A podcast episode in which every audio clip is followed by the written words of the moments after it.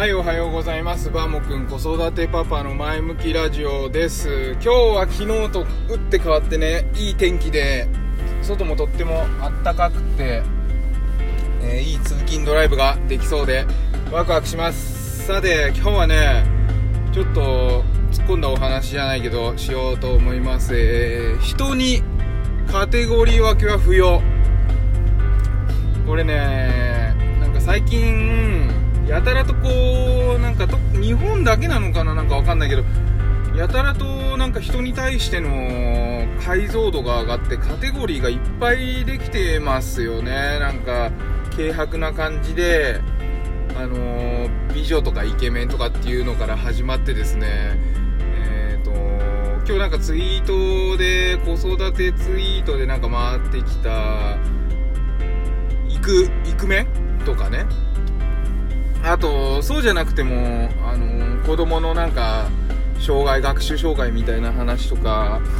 なんか多動症とかそういうのも含めていろんななんか人に対してのカテゴリーがすごくねなんか増えてきてますよね。だけど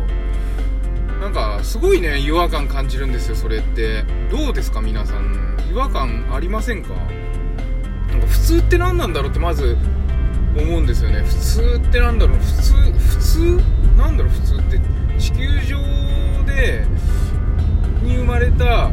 生物みんな普通じゃねって俺は思うんですよ。だって宇宙さすがに宇宙外いや、ね、地球外生命体があったらこれは普通じゃねえなって感じするけど今身近にいる地球上にいる動物たちは全て普通なんじゃないかななんかそこを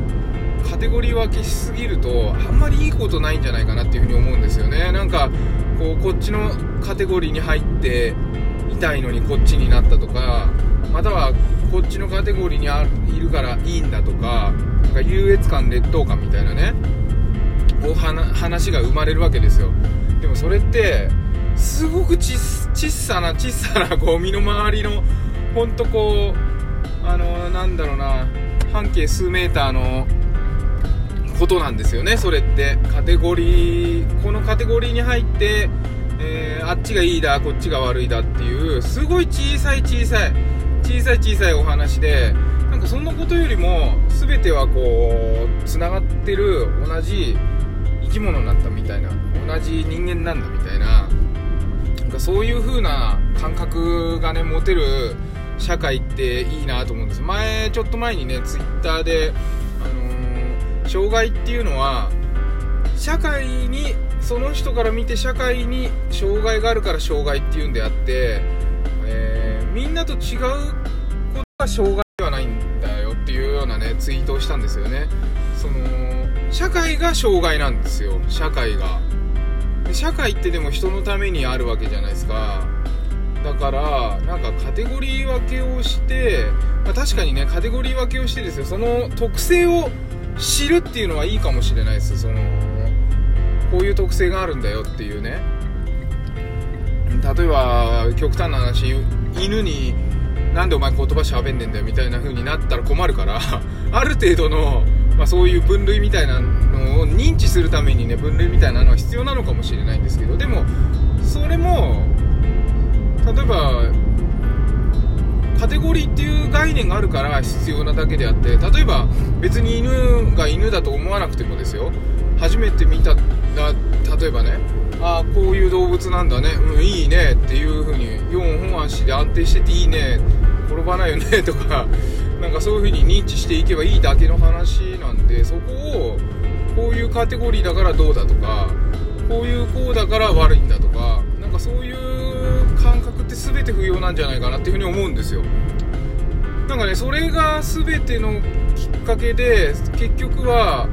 人間関係のストレスとか社会に対しての不満とかなんか出てるんじゃないかなっていうふうに思うんですよね。特に子供に対してのカテゴリー分けが今ちょっとひどいというか多すぎると思うんですよね。でなんか昨日ねあのー、お昼にちょっと聞いたなんか教育者パパママ今後の子育て子供の教育に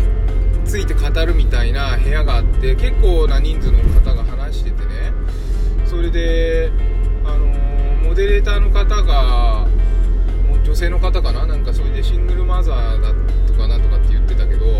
なんかもうねカテゴリーの塊のような会話だったんですよね。もうなんかすごい嫌だなと思ってすぐ出てきちゃったんですけどなんか例えば ADH なんだっけあの多動症とかそういうやつあるっていううちのがあるんですって。だから馴染めないんです。そカテゴリー分けちゃうから馴染めないんでしょっていうふうに私は思うんです、まあ、現実問題、ね、いろいろ大変なことは分かるんですけどぜひね声を上げて言うんであればそういう形で変な話